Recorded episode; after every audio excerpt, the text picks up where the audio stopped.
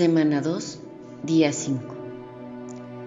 San Luis Griñón de Montfort, Francia, 1673-1713, dedicó su vida sacerdotal a la predicación de las misiones populares en Francia, con grande éxito. Sufrió muchas incomprensiones y obstáculos en su apostolado. La cruz y el rosario de la Santísima Virgen eran el centro de su predicación fundó el instituto conocido como Montfortanos. Su libro, El Tratado de la Verdadera Devoción a la Santísima Virgen María, fue escrito en 1713.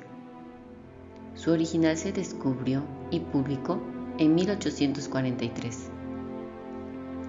El éxito de este librito fue y es extraordinario. Ha formado generaciones de devotos y ha sido recomendada por el Papa Pío X, Pío XII y Pablo VI.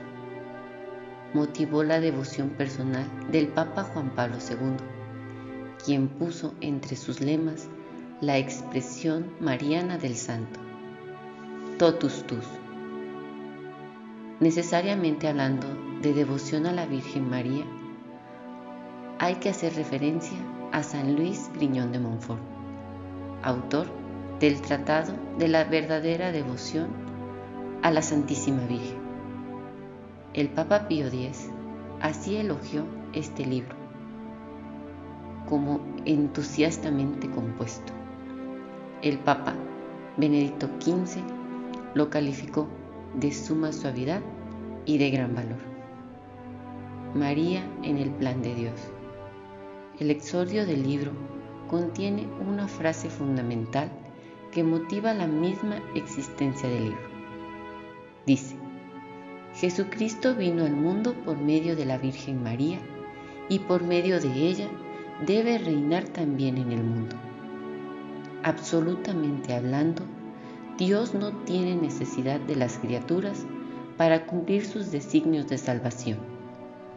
Sin embargo, supuestas las cosas como son, y habiendo querido Dios comenzar a cumplir sus grandes obras por medio de la Santísima Virgen desde que la formó, conviene creer que no cambiará sus designios por los siglos de los siglos, pues Dios es inmutable y no cambia ni de parecer ni de conducta.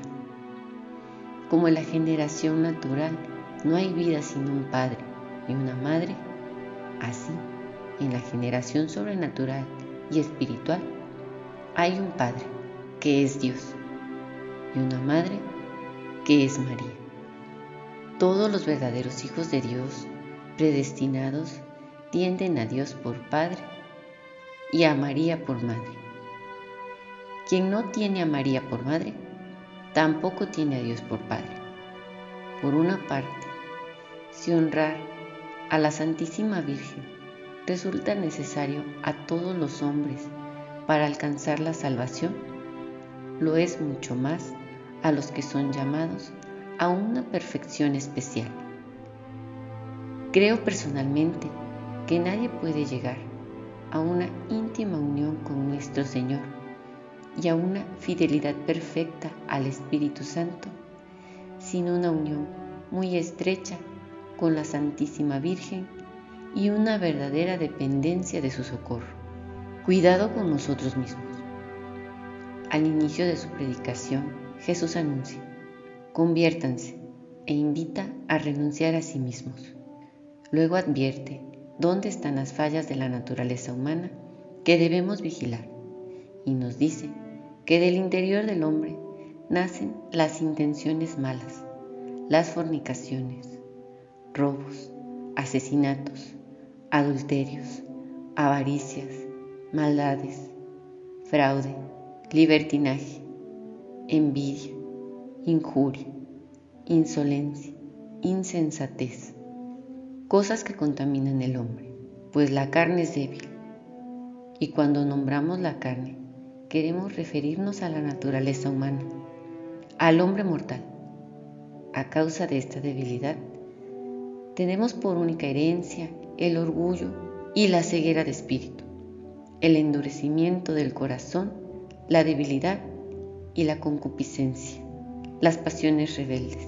El demonio, como astuto falsificador, hace pasar por verdadera devoción a la Santísima Virgen lo que no es. Por ejemplo, rezarle muchas oraciones, pero maldichas, sin darnos cuenta de lo que decimos. Vivir devociones exteriores, pero no cambiar la vida y seguir pecando lo mismo que antes. Decir con los labios que la amamos, pero mientras no cumplimos los deberes de cada día.